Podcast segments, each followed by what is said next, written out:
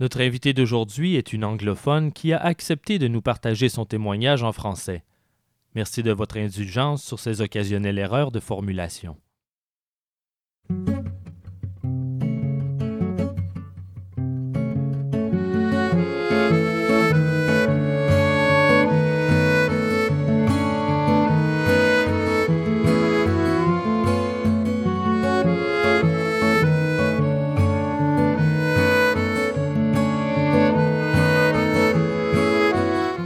Testimonium ou les témoignages de Lars Morienzi.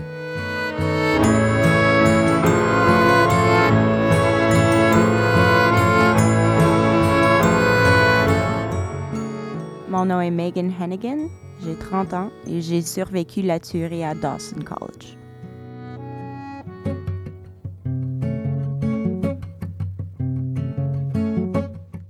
J'ai commencé mes études à Dawson dans l'automne de 2005. Ça faisait à peu près un an que j'étais là. Euh, je voulais étudier la psychologie. À l'instant, j'étais dans les classes de nuit pour pouvoir travailler durant la journée. Fait que j'ai même pas été supposée d'être à l'école.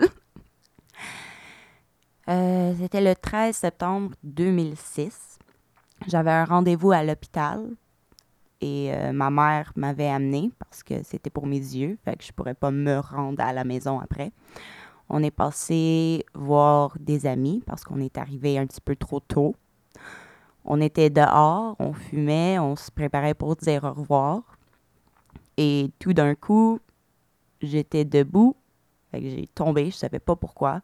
Euh, je pensais qu'un de mes amis nous avait vus, il me lançait une roche ou quelque chose comme ça parce que ça fait pas vraiment mal quand tu es atteint par une balle. En tombant, je me suis fait atteindre par une deuxième balle au bras. Mon bras, il n'y avait aucune sensation. Ça faisait pas mal, c'était pas froid, c'était pas chaud, je comprenais pas c'est quoi qui se passait. Puis après ça, t'entends le son. Euh, je regardais, j'ai vu des bottes qui passaient, il y avait tellement de monde qui courait, tout le monde criait. C'est seulement après que c'est arrivé que je me suis rendu compte que je le regardais quand il marchait vers l'école. Je pensais juste que c'était des étudiants de cinéma qui filmaient quelque chose. Il y avait une auto de police à côté. Je pensais qu'il allait avoir du trouble parce que tous les affaires qu'il avait sur lui avaient l'air vraiment, vraiment réelles. Après ça, il a visé avec son arme.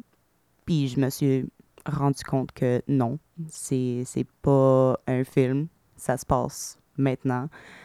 Euh, je me rappelle que mes amis se sont mis en arrière d'une auto. Ma mère leur criait de courir, de partir. Ils voulaient pas partir. Ma mère les a poussés pour qu'ils se sauvent.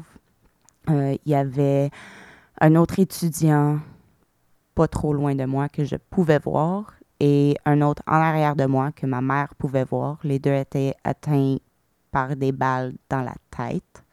Alors, euh, quand ma mère a vu que j'étais plus ou moins correcte, pour euh, pas vraiment un autre mot comment le dire, quand tu es atteint de deux balles, tu pas correct, mais le plus correct que je pouvais être euh, est allé les aider en attendant que les paramédics arrivent. Je, je l'ai vu rentrer dans l'école. Après ça, ça s'est passé super vite, mais ça a pris super longtemps en même temps que les ambulances arrivent. Quelqu'un m'a transféré de la rue dans l'arrière d'une auto de police, dans la rue encore, pour me prendre à une ambulance. Euh, il n'y en avait pas assez en ce moment. Alors, ils ont ils m'ont embarqué dans la chaise en arrière et ils ont pris euh, Leslie, un des nôtres étudiants qui était atteint dans la tête, pour nous amener tous les deux en même temps. Euh, je me rappelle qu'il y avait une étudiante qui ont apporté sur une table de la cafétéria pour pouvoir la bouger.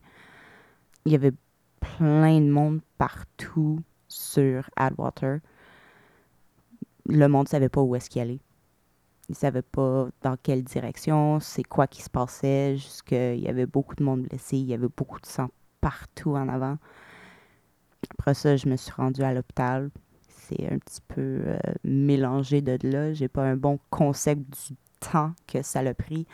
Je pense du moment qu'il a débarqué de son auto jusqu'à le moment que les policiers l'ont tué. Ben, il s'est tué, mais les policiers l'ont atteint dans le bras. C'était dix minutes. Mais dans ma tête, ça l'a pris des heures. Des heures. Euh, on savait pas trop ce qui passait. Il y avait des, des reportages qui en avaient deux, il en avait trois.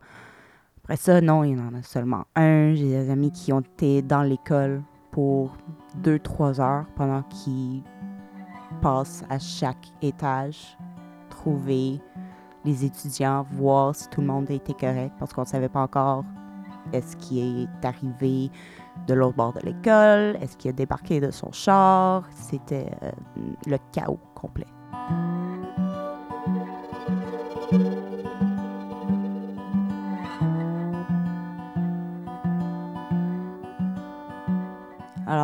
Ce qu'on sait de l'événement entier après que c'est arrivé, c'est que le tueur, Kim Virgil, est arrivé au collège de Laval.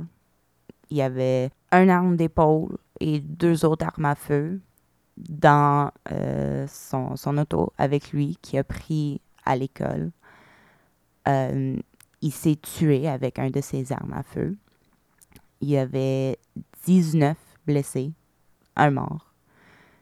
Honnêtement, ça aurait été pu être pire qui est arrivé. Les deux étudiants qui se sont fait atteindre dans la tête étaient vraiment, vraiment chanceux. Les deux sont, y ont survécu. Euh, la fille qui est morte, Anastasia de Souza, s'est fait atteindre dans l'estomac. Si Gil aurait laissé son ami la prendre dehors, probablement elle aurait survécu aussi. A une étudiante qui, qui s'est fait atteindre à l'estomac aussi, elle est survécue. Elle a eu beaucoup euh, de problèmes à se rétablir, mais est encore ici. On a appris qu'il était refusé de l'armée en cause de, de raisons psychologiques. Il était obsédé par les armes à feu. Il y avait beaucoup de haine, il y avait beaucoup de colère. Il ne savait pas comment gérer ça.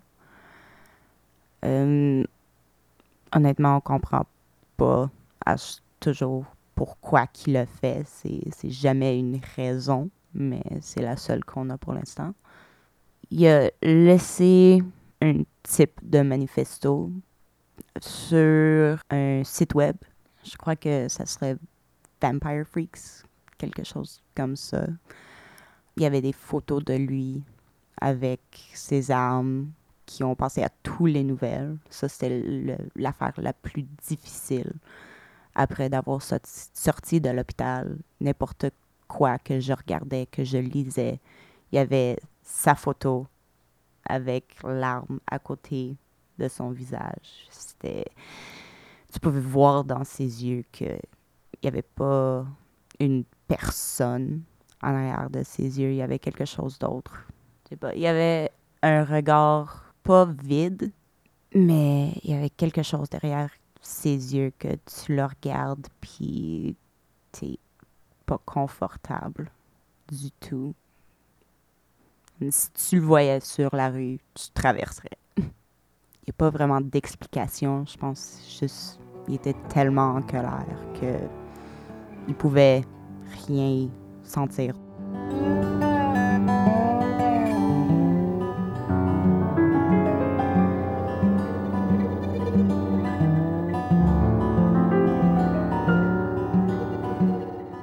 tant que comment la police a géré la situation, pour moi, je vais toujours avoir une vue un petit peu biaise parce que si les deux policiers étaient pas en avant de l'école pour une raison, je pense que c'était pour euh, des drogues que quelqu'un a amené ou quelque chose comme ça. C'est une affaire stupide.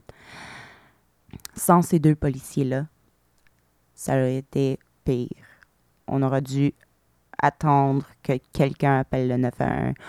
On aurait dû attendre que tous les policiers arrivent parce qu'il y en avait deux en avant de l'école. Ils ont pu appeler pour de l'aide beaucoup plus vite. Ils ont pu réagir à la situation beaucoup plus vite. Les deux qui ont entré en premier, je comprendrais jamais comment ils l'ont fait.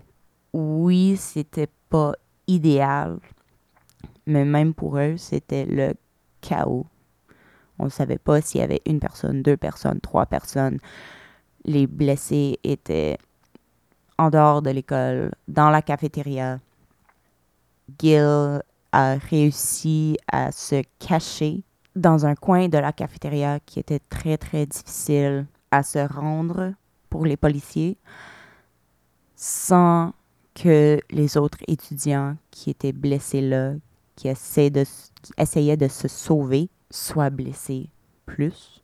Euh, il a fallu qu'ils montent au troisième étage, alors deux étages en haut de la cafétéria, pour pouvoir le voir et décider de là ce qu'ils vont faire. C'était une nouvelle situation pour tout le monde. C'est pas quelque chose que tu attends à avoir faire, spécialement ici au Canada. Tu regardes ça, tu lis ça aux États-Unis. On sait que ça s'est passé ici une fois déjà avec la Polytechnique, une autre fois avec Concordia mais on pense que c'est pas un de nos problèmes. Alors, même s'ils ont la formation pour pouvoir répondre à quelque chose comme ça, c'est pas toujours garanti qu'ils vont être capables de le faire. Pareil que dans une simulation. De mon bord, je pense qu'ils ont fait le mieux qu'ils pouvaient faire. Euh, je sais qu'il y a beaucoup de monde qui pensait qu'ils auront pu faire plus. Mais euh, je dirais jamais ça. C'était aussi difficile pour eux autres que pour nous.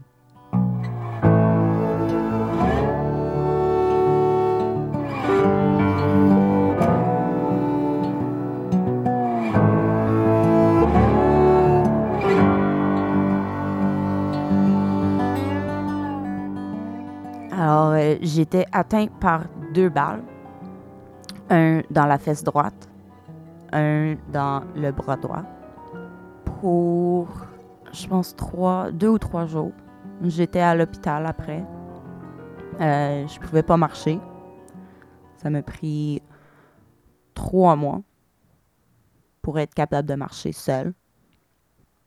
J'étais chanceuse que j'ai pas eu besoin de, physiothérapie ou quelque chose comme ça pour marcher au moins. Il y en a qui étaient atteints dans les jambes ou dans l'estomac, puis ça a pris beaucoup plus de temps pour ça. Dans mon cas, le plus difficile, c'était avec mon bras. J'ai presque complètement perdu l'utilisation de mon bras droit pour un bon bout de temps. J'étais en physiothérapie et ergothérapie tous les jours pendant presque un an. Je faisais trois heures de ça du lundi au vendredi. Ça a pris beaucoup de temps pour même être capable de me laver les cheveux seul. Je pouvais pas brosser mes dents seule. J'avais 18 ans, ma mère faisait tout pour moi. C'était une leçon d'humilité, être un adulte et euh, avoir tes parents, être obligé de tout faire pour toi. Et même après que j'ai fini avec physio, ergo, pendant des années, j'avais beaucoup, beaucoup de douleurs encore qui m'empêchaient d'utiliser mon bras, ma main de temps en temps. Ça a pris presque dix ans avant que j'étais capable de fonctionner à un niveau qui est presque normal. Maintenant, si tu me vois, tu pourrais probablement pas observer que je fais des affaires différentes, mais ça l'a, ça, ça pris super longtemps pour être capable de même prendre un café dans ma main, ouvrir une porte, mettre mes pantalons, euh, porter des chaussures avec des lacets. J'ai encore beaucoup de douleur à cause de l'endroit où est-ce que j'étais atteint. J'étais chanceuse que ça l'a pas touché de nerfs. J'ai pas eu euh, d'eau cassée. Mais le muscle est toujours pas entièrement guéri parce que ça l'a passé directement à travers. Et même de ça, j'étais super chanceuse parce que la plupart de mes difficultés étaient physiques. Mentalement, je l'ai toujours regardé comme j'étais à la mauvaise place au mauvais temps. Si c'était pas moi, ça aurait été quelqu'un d'autre. C'était rien de personnel contre moi, c'était rien de personnel contre aucune des victimes. Des fois, honnêtement, je suis contente que c'était moi parce que si ça avait été quelqu'un d'autre, peut-être que cette personne-là l'aurait vu autrement. Euh, comme beaucoup des autres étudiants l'ont vu, il y a beaucoup de monde qui ont encore de la misère euh, à sortir tout seul, à aller faire quelque chose dans un endroit complètement nouveau, euh, même à retourner à Dawson. 12 ans plus tard, il y en a beaucoup qui sont pas capables de le faire. Moi, je passe en avant presque chaque journée. C'est une situation bizarre de marcher sur l'endroit que ton sang coulait, mais en le faisant, ça te redonne quelque chose un petit peu. J'ai pas peur de toi. Tu peux pas contrôler comment que je réagis dans mon environnement. C'est ce qui est arrivé, c'est ton problème, pas le, moins, le mien.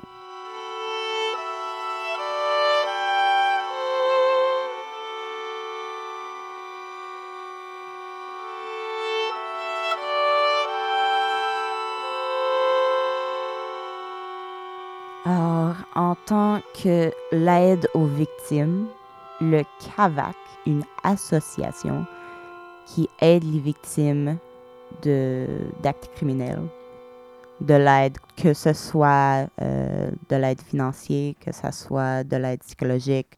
Eux autres, ils ont été spectaculaires. Ils comprennent vraiment ce que tu as besoin en étant respectueux si tu le veux pas. On m'a référé à un psychologue pour une période d'environ six mois, initialement. Pour moi, j'ai seulement pris deux ou trois rendez-vous.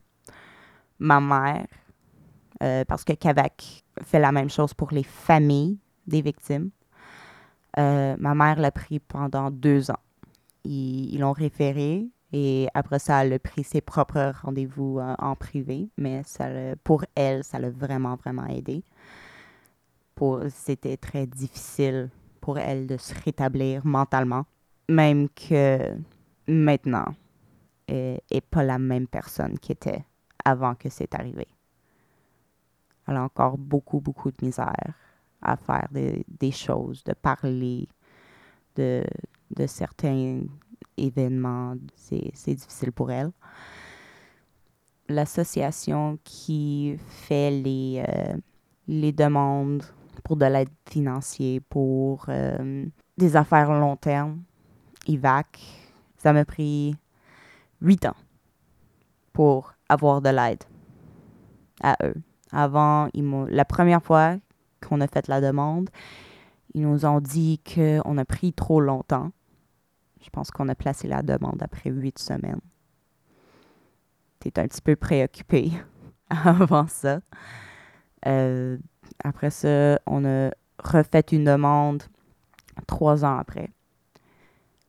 Et j'ai finalement reçu de l'aide d'eux cinq ans plus tard, quand j'ai fait une demande après que le, problème avec mon bras est devenu vraiment, vraiment grave, quand que je pouvais pas aller à l'école, quand que je pouvais plus travailler. C'était...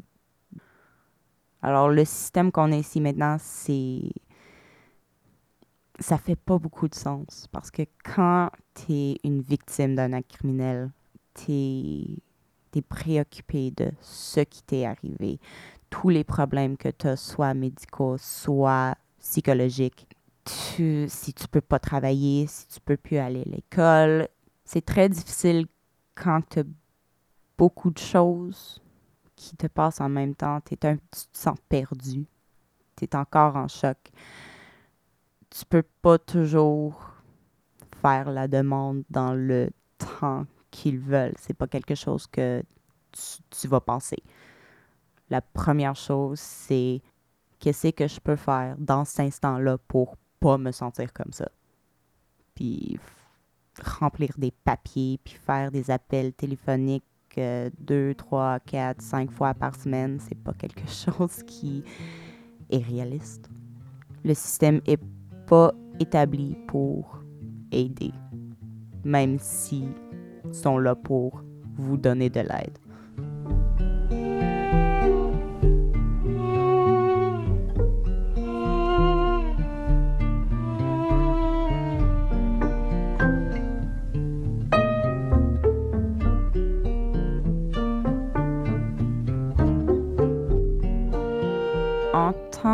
Que l'attention que les médias donnent aux tueurs, c'est très difficile. C'est très complexe comme problème. D'un côté, oui, il faut savoir ce que s'est passé. Il faut essayer de comprendre pourquoi c'est arrivé. Il faut essayer de comprendre qu'est-ce qu'on a pu faire pour arrêter ça, pour le, prévenir. De l'autre côté, on parle plus des tueurs que de les victimes. Des fois, c'est parce que les victimes veulent pas parler, veulent être laissées seules avec leurs amis, avec leur famille pour récupérer. Ils veulent pas penser encore une fois à ce qui est arrivé. Mais aussi parce que les médias parlent toujours du tueur. Ça donne pas envie de leur parler. Ça donne un sens que ton histoire est seulement aussi important et non plus important que les personnes qui ont été affectées, que les personnes qui ont survécu sont sur le même niveau. Puis c'est juste, c'est pas vrai. Les personnes qui ont survécu ont le droit d'être le, le focus de l'histoire. Parce que le plus qu'on parle des, ben, des hommes comme ça, parce que honnêtement, je pense que 99% sont des hommes. Ça l'aide à leur donner un petit peu de crédibilité. Ouais, ça, ça les met en vedette. C'est dangereux, dans un sens, parce que pareil comme les reports de suicide, quelque chose comme ça, l'effet copycat est vrai. Même récemment, quand tu parles d'événements comme Columbine, de comme San Bernardino, comme Newton. Les nouveaux tueurs qui semblent sortir chaque mois ont toujours des références à les gens qui ont fait ces affaires-là avant. Alors, en, mettant le tueur au centre de l'histoire, je pense pas qu'ils le font par exprès, mais ça, c'est presque, ça les encourage.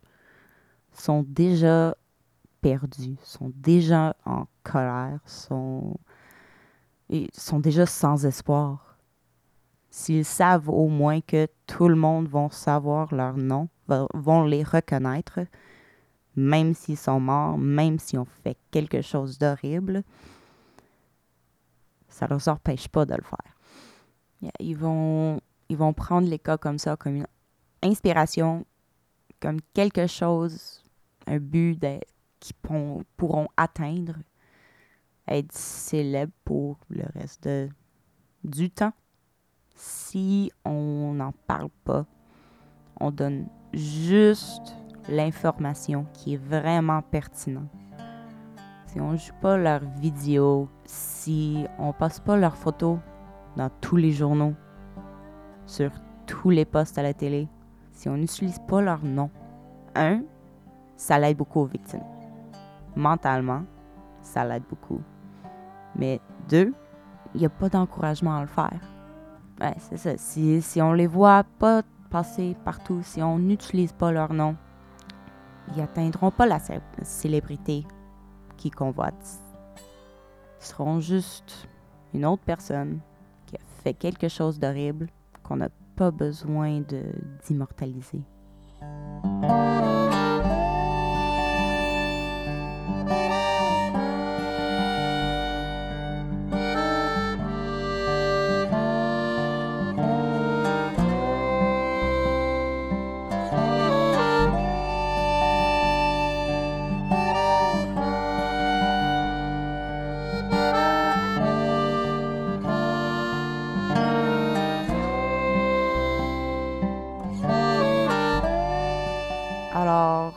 Canada en tant que les régulations, les contrôles des armes à feu.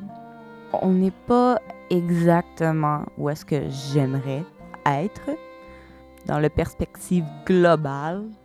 On est encore pas mal bon, mais on a beaucoup de pays qui sont meilleurs en face à ça que nous. On a beaucoup de chemin à faire encore.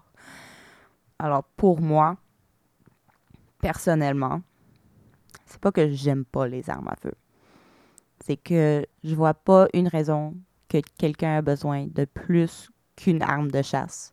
Et même en ayant une arme de chasse, ça devrait être strictement réglementé. Pour l'instant, il n'y a pas beaucoup de règles sur les armes d'épaule. Euh, on a des différentes classifications ça fait pas beaucoup de différence avec le type d'arme qui sort maintenant. Les niveaux de puissance que même les armes non restrictées ont posent un danger. Euh, c'est quelque chose qui doit être respecté. Si tu as un arme, il faut le traiter comme un privilège et non un droit. C'est un outil qui est fait avec un seul objectif, de tuer quelque chose. Si pour quelconque raison, quelqu'un peut croire que tu n'es pas de confiance avec un arme à feu, tu ne devrais pas avoir le droit d'en avoir. Au Canada maintenant, techniquement, sur les lois, si tu veux avoir un permis de possession et acquisition, acquisition, un permis de possession ou d'acquisition, le gouvernement a le droit d'appeler votre famille. Votre médecin a le droit de donner une opinion. Mais ça se passe pas souvent. C'est supposé d'être fait, mais d'habitude, c'est pas fait. Et les cours de permis manquent beaucoup de formation encore. Sont... Ça dure pas longtemps. Il n'y a pas assez de temps entre les examens et quand tu reçois le permis, quand tu peux acheter des armes à feu. Euh, oui, même pour les armes qui sont non-restricted au Canada, ça c'est super facile. Tu prends un examen écrit, boum, d'habitude c'est ça. C'est quelques heures de cours. Pour les permis, pour les armes qui sont restricted, c'est une fin de semaine de plus de cours. Je pense que c'est environ 8 heures faut que tu fais partie d'un club de gun, mais ça peut être un club virtuel. Il n'y a pas besoin d'avoir un espace physique pour faire l'entraînement, pour garder les armes. Euh, la seule chose qui est vraiment différente, c'est que quand tu achètes un arme qui est restricted, il faut que tu l'enregistres. On avait un registre d'armes d'épaule complet au Canada de 1991 jusqu'à 2012, le gouvernement Harper a détruit le registre fédéral pour beaucoup de raisons, mais il n'en a pas qui sont très bonnes. Je ne vais pas les discuter, c'est inutile à ce point-là. Les supporters du Parti conservateur veulent, dans ce cas-ci, que nos lois reflètent plus ceux des États-Unis. Ça fait beaucoup de temps que le NRA aux États-Unis, sans être officiellement lié, travaille avec le NFA ici au Canada, qui est basé en Alberta. C'est le National Firearms Association. Euh, c'est pas mal NRA Light à ce point-ci. Ils veulent que la possession des armes à feu soit ouverte à tout le monde, ce qui fait pas beaucoup de sens. Quand tu habites à Vancouver, quand tu habites à Toronto, quand tu habites à Montréal, t'as pas besoin de te promener avec un arme à feu. T'as pas besoin d'en avoir un dans ton appartement. Même si tu habites en campagne. J'ai grandi avec beaucoup de monde qui allait à la chasse, qui habitait sur des fermes. Ils étaient toujours très respectueux de leurs armes. C'était toujours entreposé d'une manière très sécuritaire. Tous euh, les balles sont séparées de l'arme quand tu l'utilises pas. Ils le voient pas comme un jouet.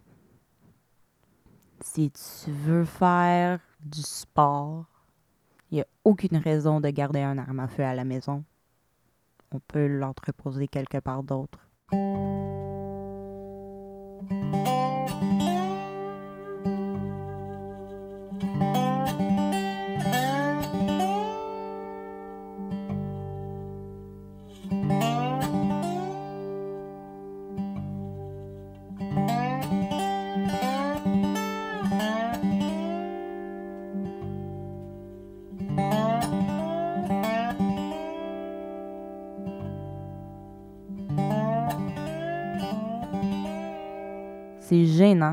Un petit peu de penser que tout le monde était d'accord qu'on veut pas être comme les États-Unis en tant que nos attitudes avec les armes à feu. Et que ça, ça change pas nécessairement dans l'opinion de tout le monde, mais dans une minorité très vocale. Ça donne pas confiance. Idéalement, je voudrais quelque chose plus en ligne avec euh, l'Angleterre ou l'Australie, où tu peux avoir un arme sous certaines conditions, mais c'est très rare que tu connais quelqu'un qui a un arme à feu. C'est très rare que des actes de violence se font avec les armes à feu. Je pense que on est en train de faire beaucoup de bonnes choses pour remettre les contrôles d'armes, mais on peut faire encore plus pour s'assurer que tout le monde est le plus sécuritaire qu'on peut le faire. Quand on parle d'un registre d'armes d'épaule au Canada, beaucoup de détracteurs vont dire que ça sert à rien, que ça met des contrôles sur des gens et non des outils que à la fin de la journée, c'est juste un cash grab pour le gouvernement. Alors, dans les six dernières années, le type d'armes en possession illégale a vraiment changé. Avant, c'était des armes de poing qui venaient des États-Unis. Maintenant, c'est des armes d'épaule qui sont vendues ici au Canada et revendues après ça parce que pour la plupart des armes d'épaule, vous n'avez pas besoin de l'enregistrer. Si vous faites euh, une vente privée, tu n'as pas besoin de vérifier que la personne qui achète l'arme a un permis valide. Tu as juste à croire qu'il y a un permis valide. Alors, ce qui, ce qui arrive, c'est que beaucoup de monde vont acheter jusqu'à récemment, quand ils ont banni ces affaires-là, aller sur Facebook, aller sur Reddit pour revendre les armes. C'était euh, Oh non, c'est mon ami Bob, ça va, je le connais. C'est, euh, c'est devenu un gros problème jusqu'à euh, le gouvernement de la Colombie-Britannique a fait une grande enquête parce que le problème d'armes illégaux à Vancouver est devenu beaucoup plus sévère que c'était déjà. Et c'est ça qu'ils ont trouvé. la plupart d'armes au Canada, pas juste en Colombie-Britannique, mais au Canada, en possession illégale, sont des armes d'épaule. Quand on parle du registre, on parle pas juste de, de permis et de remplir les papiers, puis de prendre du temps, puis c'est pas le fun, puis on n'aime pas ça, puis c'est cher. On parle d'une façon de savoir qui a combien d'outils qui peuvent tuer. On peut revoir si tu as renouvelé ton permis. On peut voir si tu as acheté un grand nombre d'armes dans une période très courte. On peut voir est-ce que tu as fait une vente privée? Avant, avec le registre, il fallait que tu appelles euh, à la GRC pour dire que oh, j'ai vendu ça à lui. tu ne pouvais pas le donner jusqu'à temps qu'il le vérifie. Maintenant, tu peux le faire dans un parking en arrière d'un Walmart. C'est pas juste pour être difficile, le registre. C'est pour aider même les policiers. Tout le monde aime dire que, oh, s'il arrive à une maison, il devrait réagir comme s'il y a des armes, mais ça l'aide beaucoup de savoir combien il y en a, puis de quel type. Ça, ça l'aide aux enquêteurs après que quelque chose arrive. Euh, l'attentat au Métropolis, ils ont trouvé Bain parce qu'il a laissé son arme. C'était enregistré. Maintenant, s'il l'aurait laissé, on ne saurait jamais c'est qui qui l'a fait et pourquoi. On n'aurait jamais pu le remporter à la justice. Alors, sans le registre, on n'aurait peut-être jamais trouvé le responsable. On n'aurait jamais pu le tenir responsable. On a une impression que ça marche pas parce qu'habituellement, quand, on entend parler de ça, c'est quand que ça ne marche pas, quand il y a un échec. Quand que ça marche, on n'en parle pas parce que c'est rien de spécial. Ça le fait la job qu'on veut que ça fasse. Et vraiment maintenant dans les médias, de plus en plus, il y a des personnes qui essaient d'en parler récemment aux États-Unis, même ici au Canada, il y a deux ou trois histoires où quelqu'un a parlé aux policiers ou à une école. Ils ont fait une enquête et on a pu désamorcer avant que ça soit trop tard. Il faut beaucoup plus d'histoires comme ça. Il faut que le monde comprenne le processus pour être capable d'avoir confiance en le processus. Si tu comprends pas ce que le registre entaille, c'est très facile de dire ben bof, c'était c'était trop cher.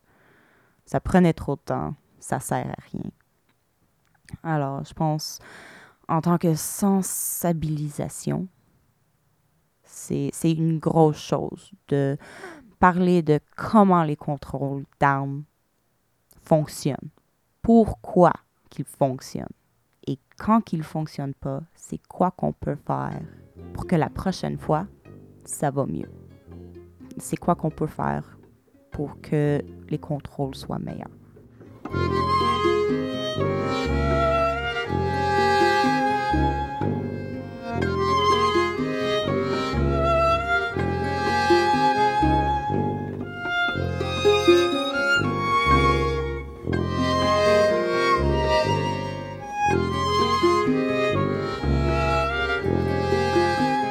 On parle des hommes qui font quelque chose comme ça, qui vont faire un attentat à une, école, euh, au cinéma, sur la rue. C'est toujours des personnes qui se sentent oubliées dans la vie, qui sont pas capables de régler leurs émotions avec soit leur famille, soit leurs amis, soit la société en général. Il y a toujours quelque chose qui sont juste pas capables de faire, qui sont ils sont pas capables d'atteindre. À, à force de refouler le problème, ça devient de plus en plus grand, de plus en plus incontrôlable. Ils savent plus où tourner, ils savent plus quoi faire. C'est c'est vraiment triste que comme une société, je pense, il y a beaucoup de choses qu'on fait pas pour les jeunes hommes.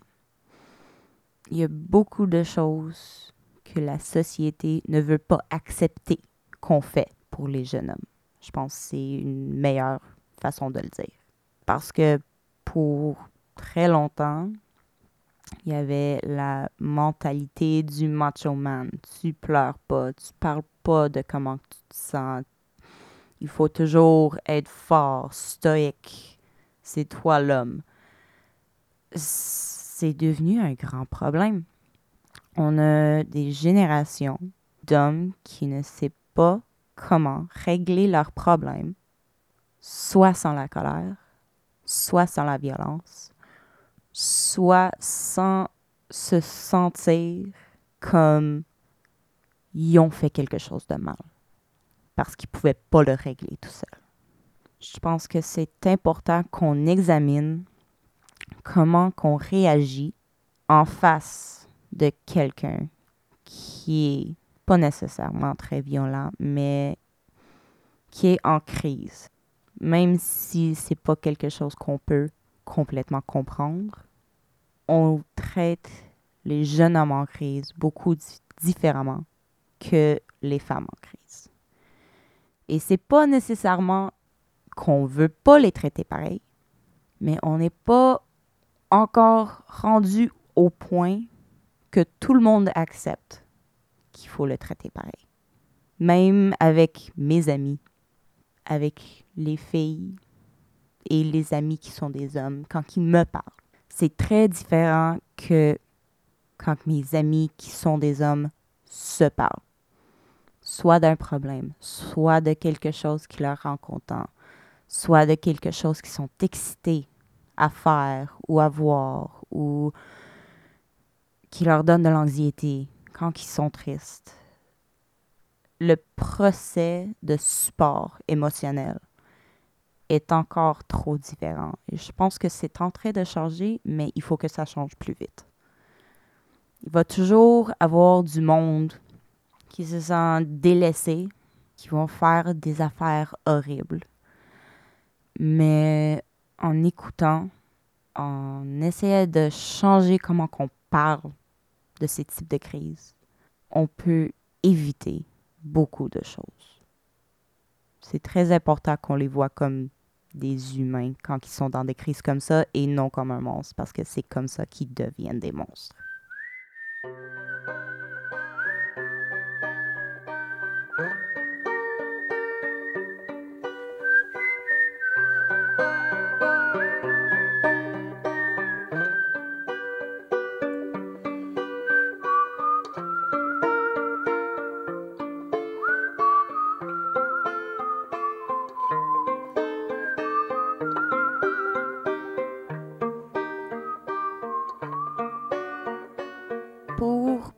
De personnes que je connais, des membres de ma famille inclus, les événements à Dawson ont certainement changé leur approche à la vie.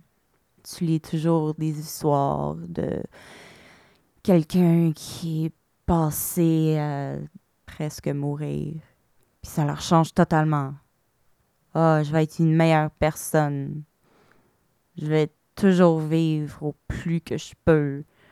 Je vais être gentil à tout le monde, je vais aimer tout le monde. Pour moi, ça m'a pas vraiment changé trop. J'ai toujours vécu en croyant que tu fais le mieux que tu peux. T'essaies pas de faire du mal à personne. si tu continues de même, ça va être correct. Comme j'ai dit tantôt, je l'ai toujours vu comme c'était j'étais à la mauvaise place au mauvais temps. Si je le regardais pas comme ça, peut-être que ça aurait été différent pour moi. Peut-être que j'apprécierais les oiseaux un petit peu plus ou je sais pas, quelque chose de kitten comme ça. Pour moi, ça l'a vraiment juste renforcé les croyances que j'avais avant. Que tu sais jamais ce qui va arriver. Don't be an asshole. C'est, la seule chose que je porte avec moi dans la vie. En tant d'avoir peur de la mort, je l'ai toujours approché comme quelque chose qui va arriver à tout le monde. Tu peux essayer de l'éviter, mais que tu sois que, que tu sois 18 ou 98, ça va te trouver d'une façon ou d'une autre. C'est certain que la manière est d'habitude l'affaire le plus difficile à accepter. Je veux pas dire que quand j'étais là en avant de l'école sur le trottoir que j'étais complètement correct avec ce qui se passait, que si je mourais là, ça serait OK ça n'aurait pas d'impact. Je voulais pas mourir. C'est, quelque chose qui est effrayant quand tu penses que tu commences juste à débuter, que tu as tellement d'affaires que tu veux faire, la possibilité que tu peux pas les faire. Et c'est, c'est quoi qui cause l'anxiété. Mais en tant que avoir peur de la mort, de mourir. On n'a pas de choix. Tu vraiment presque jamais de choix. Tu peux seulement vivre jusqu'à ce moment. Puis si tu fais des bons choix jusqu'à ce moment, c'est pas vraiment grave. Même après, ça va pas faire différence. Tu vas être mort. Le monde va dire ce qu'ils veulent de toi. On veut tout qui nous aiment. Euh, je vois pas le but d'avoir peur de quelque chose qui est inévitable. S'il y a quelque chose que je voudrais dire à l'auditoire aujourd'hui, ça serait pardonner quelqu'un, c'est pour soi-même. C'est pas pour cette personne-là, c'est pour toi, pour que tu portes pas de la colère tu portes pas de la haine. Tu peux vivre sans souci. C'est pour te libérer.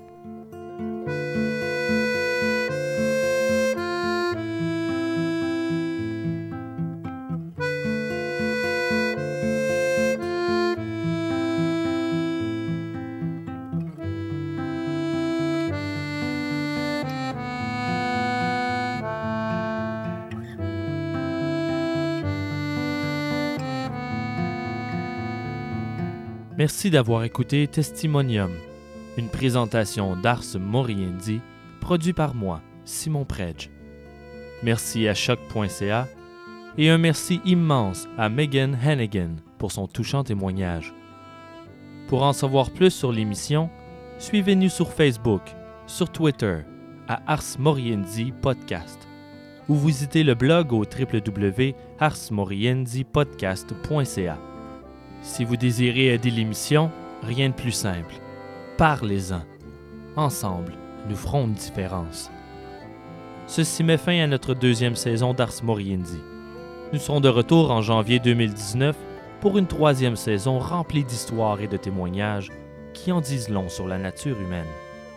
Nous vous préparons aussi un épisode spécial Halloween qui verra le jour en octobre. Merci d'avoir écouté Testimonium. Memento Mori. La chanson que j'ai choisie aujourd'hui, c'est Whistles the Wind de Flogging Molly. Parce que. Oh, I'm gonna cry.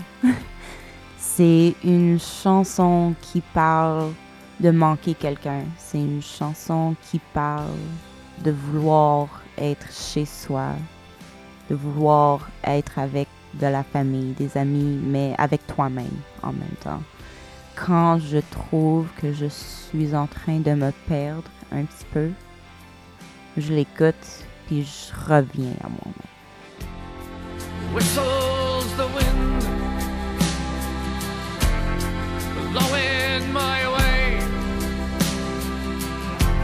sweeping me back, back here to stay. Can winners be losers? Running on the same track. Some head for glory, others we crash. Well, it breaks my heart.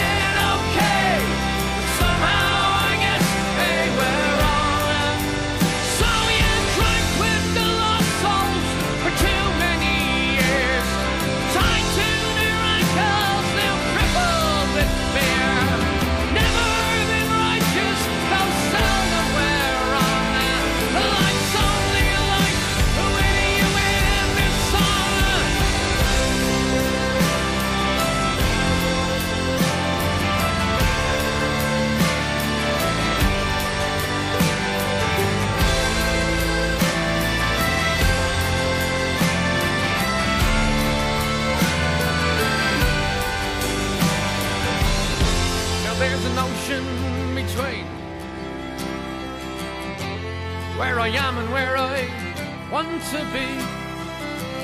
So you prayers in doubt, dealt not for me.